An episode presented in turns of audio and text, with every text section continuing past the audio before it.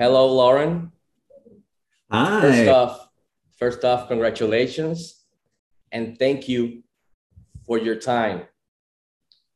Ah, I definitely appreciate it.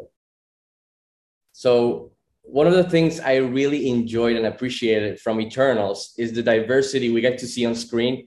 And, and as an Afro Latino, how important was this factor when joining the project at the start? And how does it feel to now be a part of the Marvel Cinematic Universe?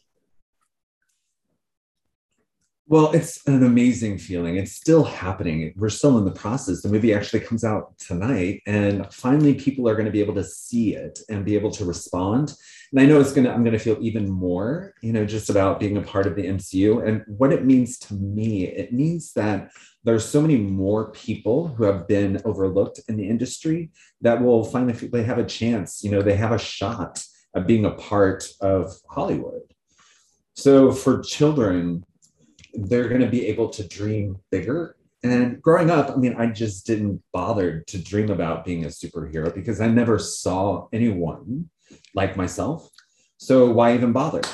And so that's what it means to me to be a part of the MCU.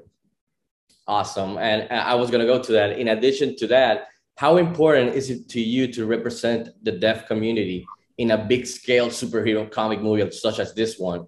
And how do you feel knowing that now kids will watch the big screen and feel represented as a superhero slash god?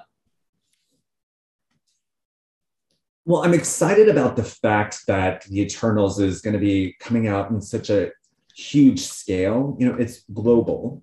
And there are going to be so many people around the world who are going to be able to see it, children. And I'm thinking more about the parents of those children and the lawmakers of those children of those children's communities, the teachers, all of the people who are in, involved in the deaf and hard of hearing those the children's world, and they be able to see how a deaf person can be so powerful and so capable. I mean, come on, it is time.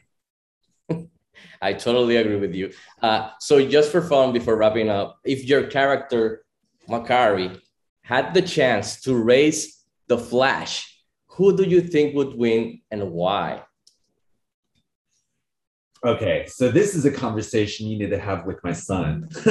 my son was the first to find out that I was, when he first found out that I was going to be the fastest woman in the universe, he was like, No, you're not. This is this is not accurate. So he brought over his laptop and he t- looked into the computer and he's like, look, it's true. Flash is faster than Makkari. I am sure Makkari, Makkari for sure.